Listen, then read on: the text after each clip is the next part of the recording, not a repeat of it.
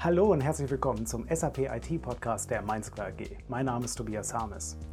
Wer glaubt, SAP ist spät dran mit KI, der hat ein Projekt von 2019 übersehen, bei dem es um die Messung von Gehirnströmen, die mentale Gesundheit und Fiori-Oberflächen geht. Wer jetzt Star Trek Borg-Vibes bekommt, der sei beruhigt, das Gerät soll keine Gedanken lesen können. Ich war einigermaßen überrascht, als ich in einem Artikel von Nita Farahani zu ihrem Buch The Battle for Your Brain, Defending Your Right to Think Freely in the Age of Neurotechnology eine Erwähnung unseres Lieblingssoftwareherstellers SAP gefunden habe. Am Ende der Zitaten-Quellenkette war dann ein Artikel von 2019, in dem SAP über die Zusammenarbeit mit der Firma Emotive berichtet. Emotive stellt Geräte zum Messen von Gehirnströmen her. Unter anderem das Modell MN8, das ist ein Zweikanal-EEG-Gerät in Form eines Bluetooth-Kopfhörers zum Messen von Stress und Aufmerksamkeit. Damals war der Plan, das Feedback aus dem EEG-Gerät mit den Fiori-Oberflächen zusammenzubringen. Im Prinzip kann das Gerät mich per App darüber informieren, wenn ich ein bestimmtes Stresslevel überschritten habe oder ein Aufmerksamkeitstief gerade passiert. Dann kann die App vorschlagen, möchtest du vielleicht einen kleinen Spaziergang machen oder eine appgestützte Achtsamkeitsmeditation. Die Focus UX sollte dann im Enterprise-Umfeld Mitarbeitenden helfen, den Fokus zu behalten und passgenau Hilfe anbieten, wenn das Stresslevel steigt und der Fortschritt stockt. Ich weiß noch, dass ich damals auf der Expo 2000 in Hannover den Computerspielklassiker Pong mit Hilfe eines Sensorstirnbands gespielt habe. Da würde ich das mit diesem EEG-Gerät auch gern mal ausprobieren.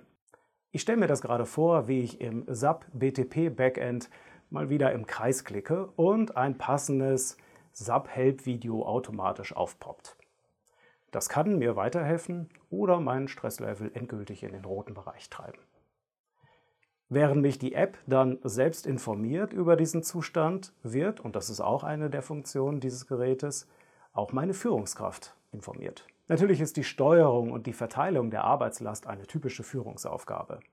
Doch mit so einer datengetriebenen Sicht auf die Mitarbeitenden kommt natürlich auch eine gehörige Portion Verantwortung.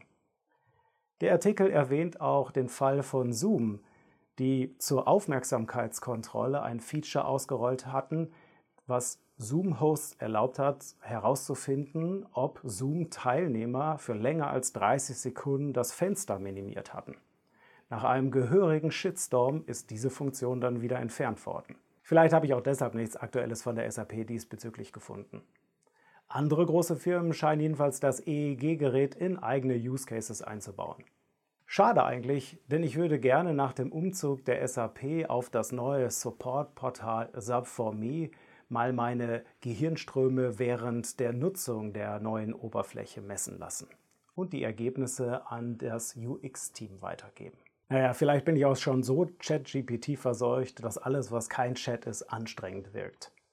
Spätestens in dem Moment, wo ein Chat mit SAP for Me meine SAP-Landschaft repariert, erscheint in Ehren aller Windows 95 und 98 Installationen eine orange Schrift auf schwarzem Grund. Sie können das Gehirn jetzt abschalten. Wie immer den Link zu dem Artikel mit allen anderen Beiträgen aus diesem Monat findet ihr in den Show Notes oder hier unter dem Video. Vielen Dank für eure Aufmerksamkeit, macht es gut, bis demnächst.